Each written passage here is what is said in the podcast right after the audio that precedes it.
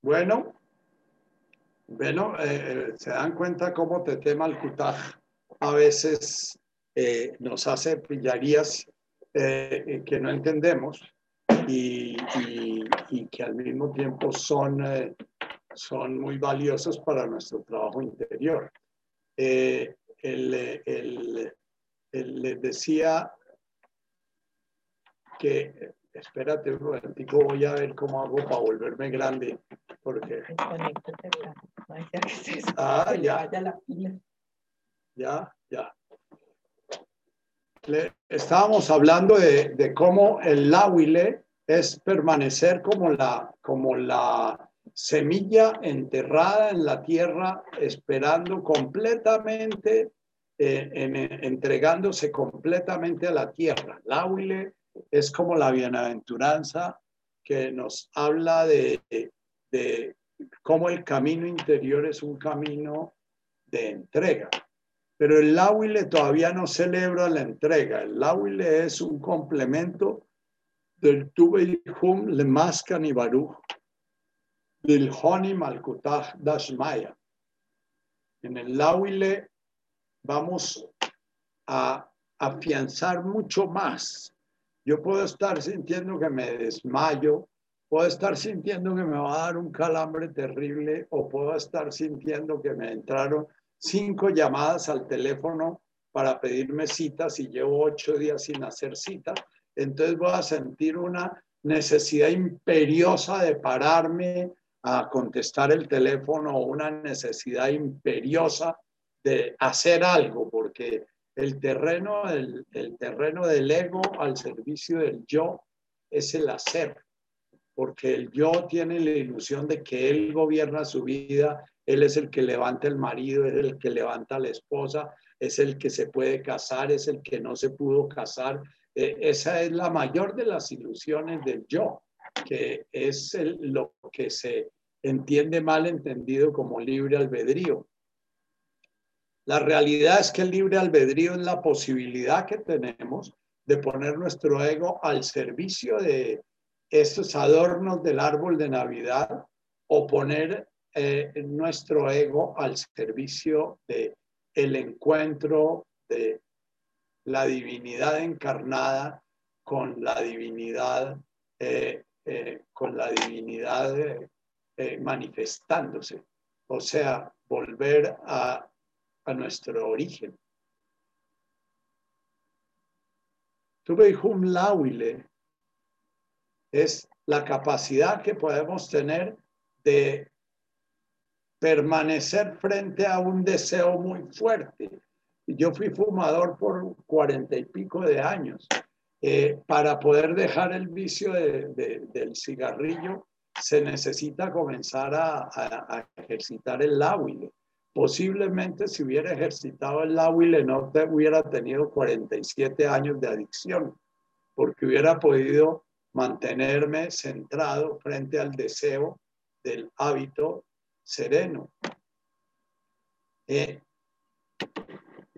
en el budismo es muy claro que el camino del medio, o sea, el camino que no sigue ni el deseo ni el miedo, es el camino correcto. Jesús nunca habló ni del deseo ni del miedo. Jesús habló sencillamente de, de yuna, que es la distracción, el olvidarnos a qué vinimos, el olvidarnos cuál nuestro, es nuestro origen y al mismo tiempo el Bisha, que es, eh, que es como esas partes rígidas en nuestro interior que funcionan solamente en función de de un patrón kármico, un patrón repetitivo muy antiguo que nos lo transmitieron nuestros padres y nuestros abuelos.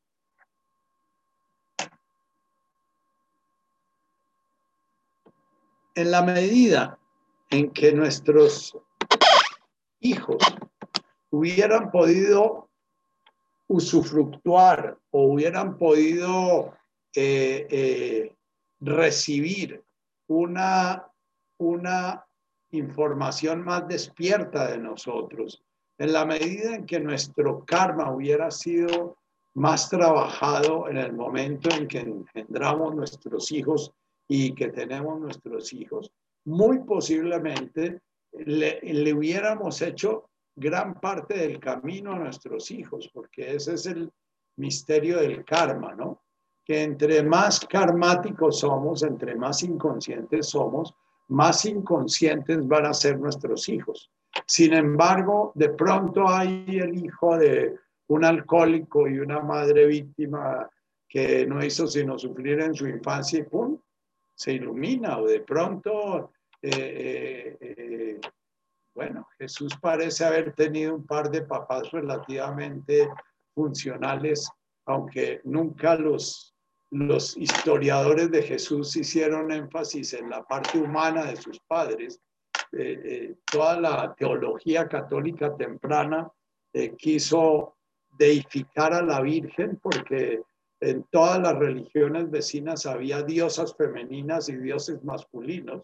Entonces, eh, dentro de esa idea de volver a generar un dios eh, separado del, hombre, eh, se comenzó a deificar a la Virgen y se lo, lo, logró. El catolicismo tiene un dios y una diosa, porque a la Virgen la tratan como una diosa. ¿Ya?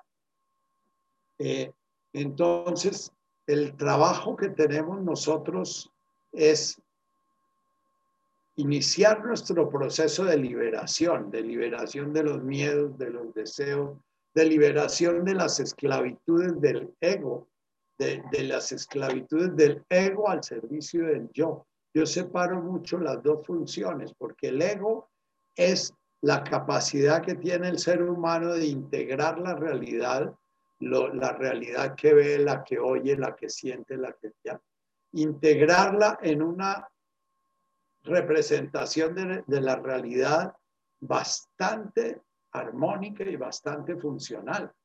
En la, en la charla pasada, Richard hizo una bella exposición sobre cómo el niño primero recibe una realidad completamente caótica, que es la realidad que le transmiten sus padres, si sus padres no son tan caóticos, la realidad que va a vivir el niño va a ser una realidad no tan caótica, va a ser una realidad un poquito armonizada en sus comienzos. Si sus padres son muy caóticos y llenos de miedos y llenos de compulsiones y llenos de, incongruencias, el niño va a estar recibiendo toda esa realidad sin ningún orden, sin ninguna estructuración. Cuando el niño comienza a estructurar ya la realidad en función de, de un yo y de una imagen de sí mismo y una imagen de su mamá y una imagen de su familia y comienza a crear la representación temporal de la realidad, porque eso es creada, comienza a crear un futuro y un pasado, que son, son formas como el ego aprende a integrar la realidad, crear una realidad en la cual puede navegar con relativa funcionalidad. Entonces, parte del trabajo de nosotros y del trabajo de los que estamos en este momento habitando el planeta es buscar la forma en que esa cadena kármica que viene de nuestros antepasados vaya disminuyendo su fuerza, o sea, que cada nueva generación sea una generación con más claridad, con más integración. Eh, la Tatica se ha dedicado en su vida a una especialidad muy, muy impredecible en el siglo pasado de la psicología, que es la psicología en función de facilitar el vínculo entre los padres y los hijos. El primer ego que tiene el niño cuando aterriza al planeta es el, el ego papá, mamá, porque papá, mamá son los que transmiten su representación de la realidad a ese bebé. Si papá, mamá tienen una percepción, una cosmoexperimentación, una manera de navegar la realidad bondadosa, amable y confiada, muy posiblemente ese primer ego auxiliar del bebé. Eh, eh, el bebé navega con su ego auxiliar eh, hasta los cuatro años. Comienza a crear su propio ego a los siete, ocho meses, pero él sigue navegando con el ego auxiliar de sus padres eh, hasta los cuatro años, donde ya su propio ego comienza a poder tomar sus propias interpretaciones de la realidad y sus propias, su propio mal, su propio deseo propio, su propio poder propio. ¿Ya? Eh, mientras tanto, ese niño va a ir creando un ego que es a la imagen y semejanza de la representación de los egos de los padres. Entre más caóticos, entre más disfuncionales los padres, más le va a costar a este niño ir creando una interpretación de la realidad adecuada. Eh, me preguntaba la Tatica, eh, ella dicta uno de los talleres que, que dicta es precisamente una forma de llevar a la pareja que tiene hijos recién nacidos o que van a tener hijos o que ya están más o menos grandes, a que, descubran, a que descubran sus propias maneras de interpretar la realidad conjuntas como pareja para poder ir mejorando su capacidad de enseñarle a su hijo, porque es que el ego que tengo yo, el ego que tienes tú, es un ego enseñado.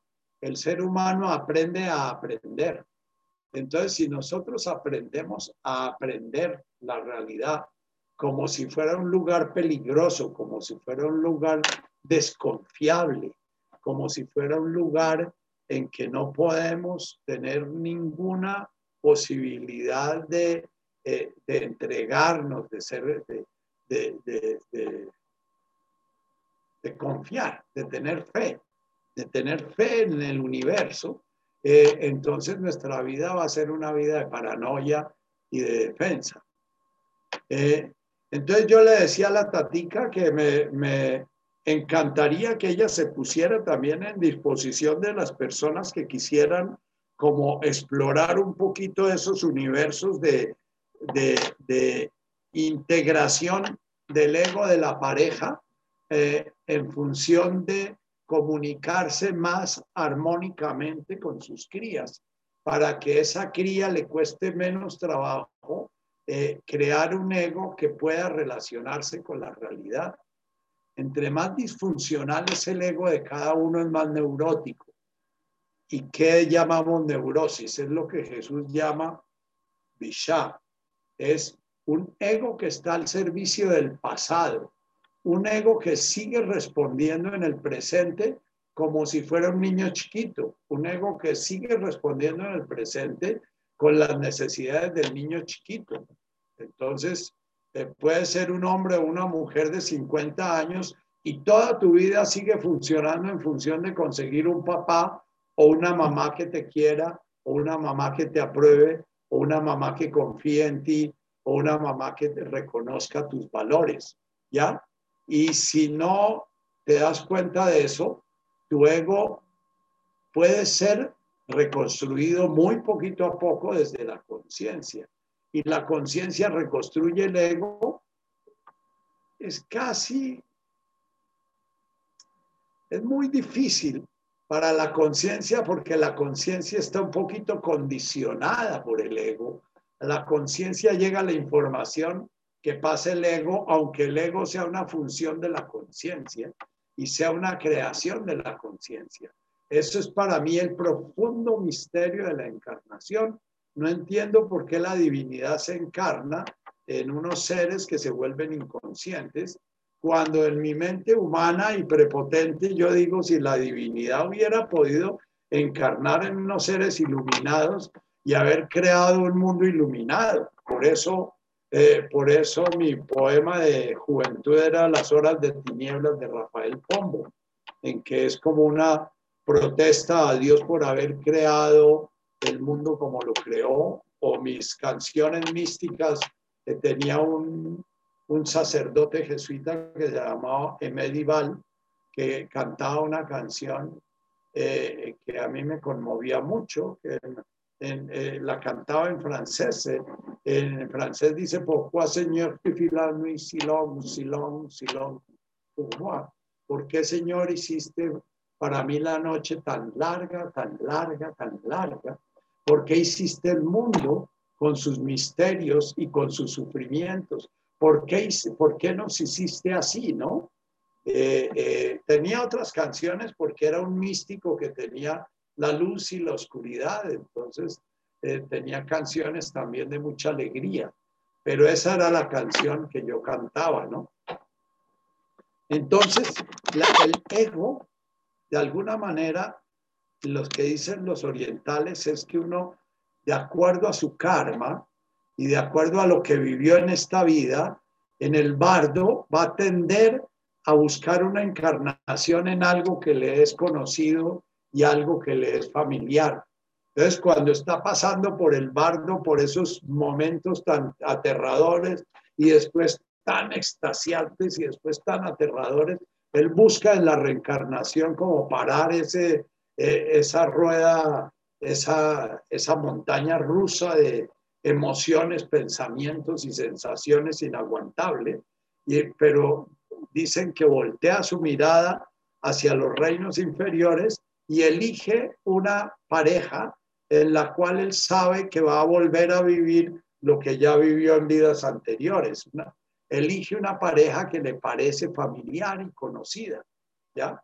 Entonces, parte de lo que hacemos cuando decidimos tomar en serio nuestra paternidad es precisamente buscar que parte del trabajo del karma que se hace en cada generación pueda ser hecho a través también de la paternidad, que nuestros hijos no absorban, no aprendan nuestra chifladura tan, tan, tan, tan pura, tan límpida, tan, tan sin trabajar, ¿ya? Eh, siempre he pensado que es un misterio por qué los iluminados no tienen hijos. Y si los tuvieron como, como Buda, los tienen en su época de no iluminación.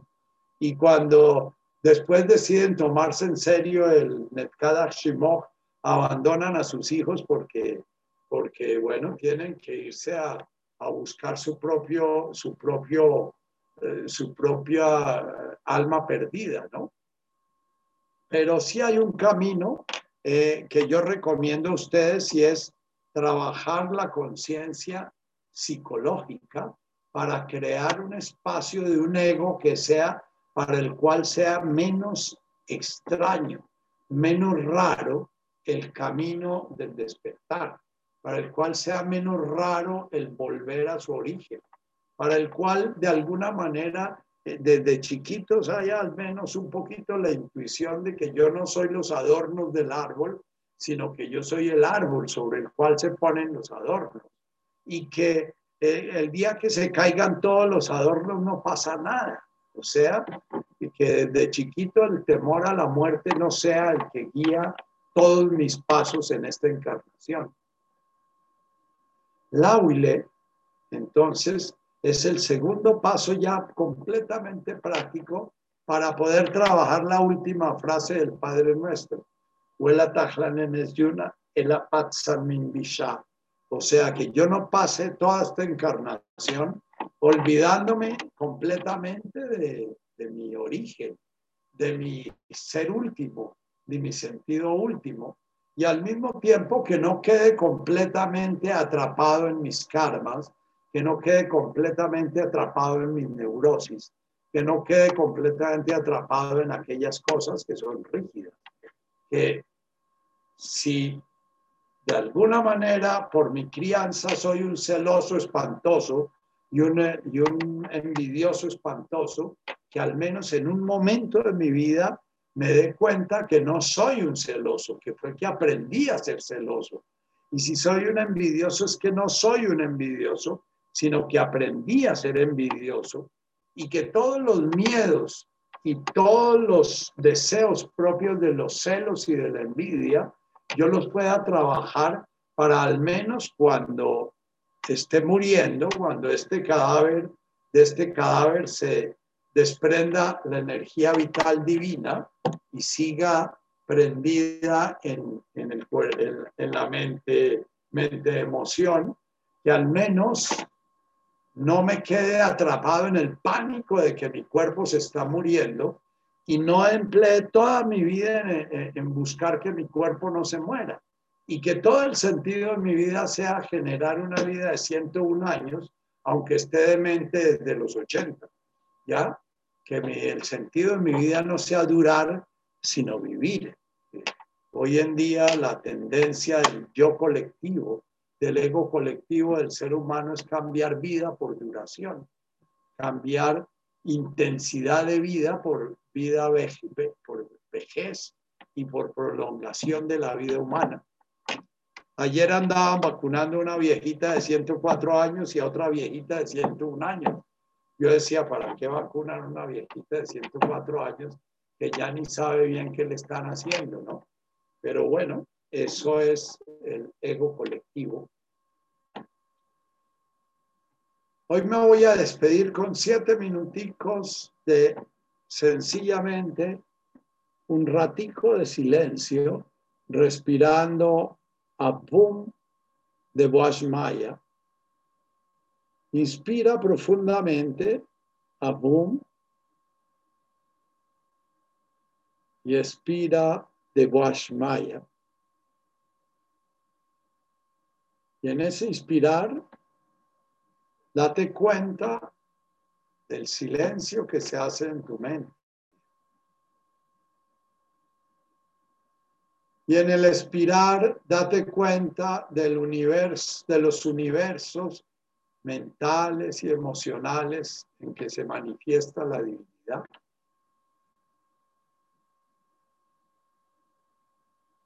En que se manifiesta ese abum. Inspira nuevamente abum. y expira y prolonga esa expiración de Wash Maya.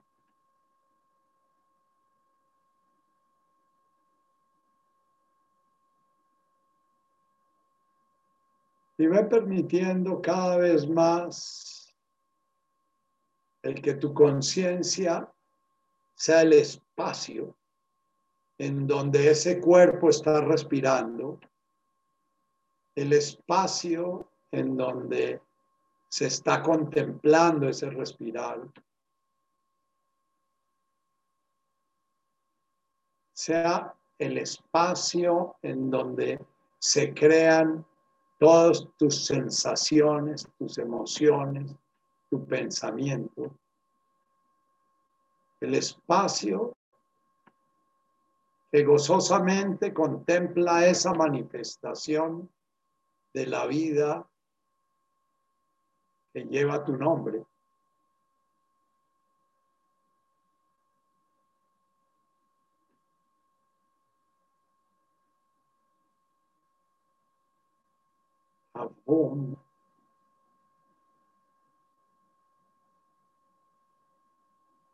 El yo soy que se manifiesta en ese cuerpo, se manifiesta en esos pensamientos, se manifiesta en esas emociones, se manifiesta en esas relaciones, se manifiesta en ese ego creando pasado, futuro, se manifiesta en ese ego creando una imagen de ti mismo, todo el tiempo la está creando, recreando en el presente lo que pasó ayer o, anticipando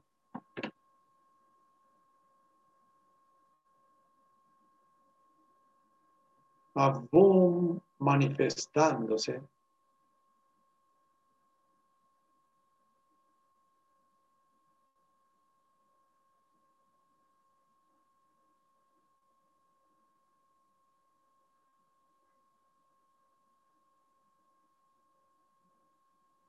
Y contempla ese yo que crea tu ego dirigente. Es un yo inteligente, bruto, es un yo bonito, feo, es un yo exitoso, fracasado. Y contempla esas bolas de Navidad que hay alrededor de ese ser.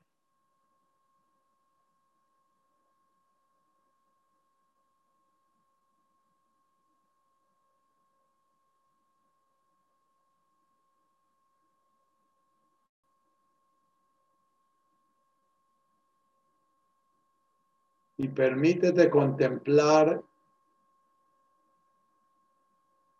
esa mente, esas emociones, bullendo y formándose de la energía vital que anima también a tu cuerpo.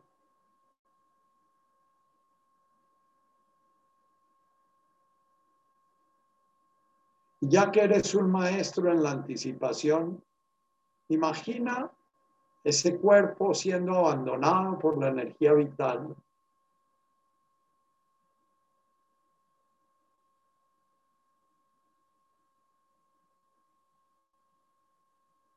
y sigue inspirando. Y al expirar, imagínate tu energía vital quedando únicamente en tu mente y tus emociones.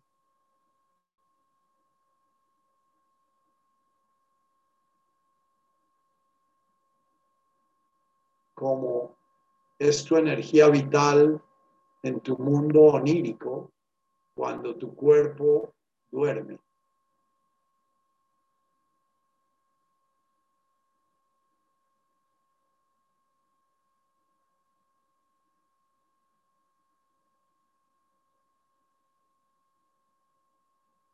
y el boom suena reflejando ese espacio, ese netkada, ese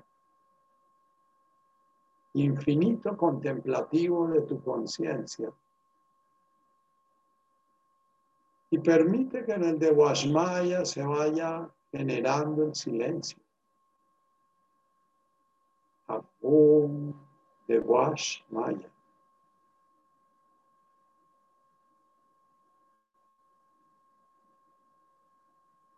Como una pantalla que se va volviendo negra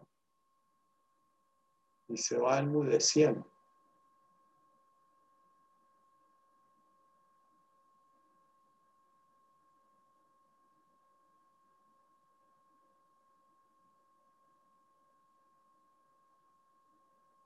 Y agradece a tu ego si logras crear esa imagen de no imagen es una imagen más.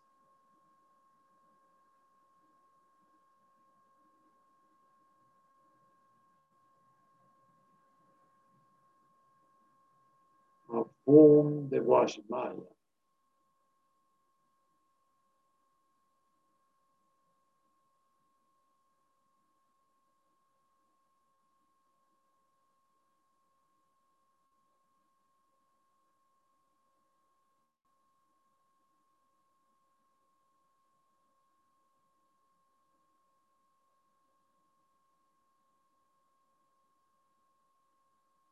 Y permítete penetrar en el sueño profundo, donde ya no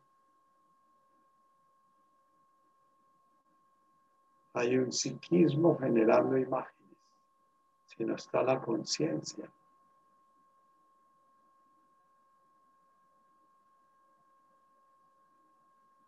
Ya no hay palabras, ya no hay sonidos.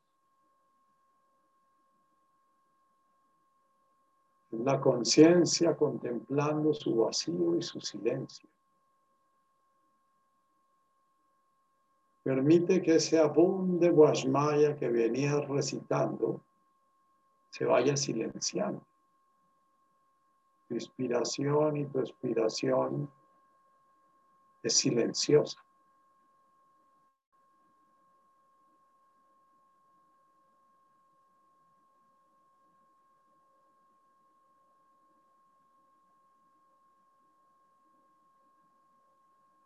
Conciencia contempla tu respirar. Eres la respiración del universo. Eso eres en el sueño profundo.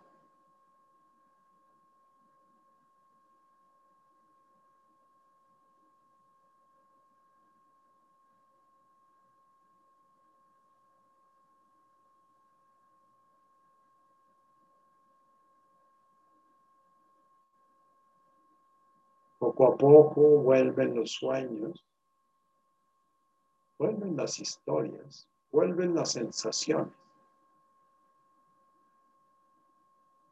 las emociones, los sentimientos.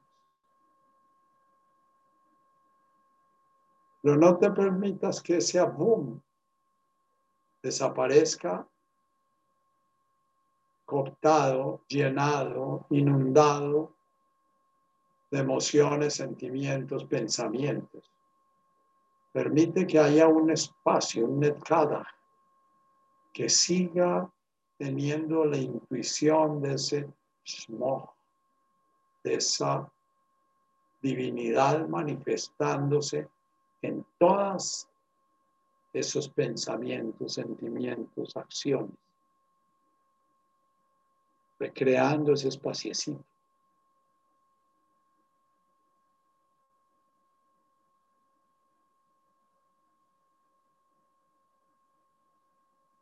Desde ese espaciecito, cuando estés viviendo algo que no te gusta nada, cuando estés viviendo algo con lo cual estás muy incómoda, incómodo, o cuando estés viviendo algo que no te permita serenarte porque tu ansiedad de salir corriendo, de llenar con un encuentro, con un viaje, con un objeto, ese espacio vacío es muy grande. Pronuncia tu Beijun Lauile desde tu respirar. De Hanon Netbayón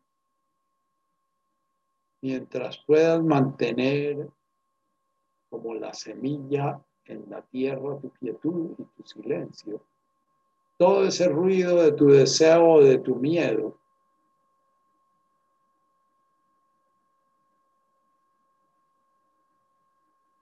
a estar haciendo parte de tu conciencia.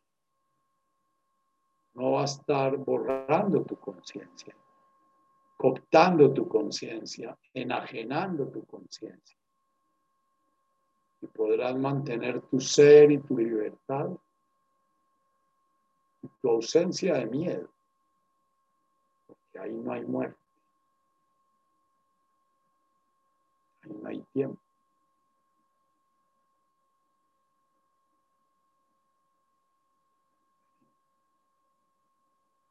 Y hoy nos dio Malkutaj la posibilidad de hacer un ratico de silencio, porque yo no lo hago. Entonces espero que ese ratico que tuvimos de silencio les haya servido para darse cuenta de su agitación. A mí me hizo agitar. No me hizo agitar. Eso es la idea que tenemos. Mi ego se agitó todo porque no sabía qué pasaba y no sé si era el computador o qué pasó. Todavía no sé qué pasó. Tatica, puedes prender para despedirnos.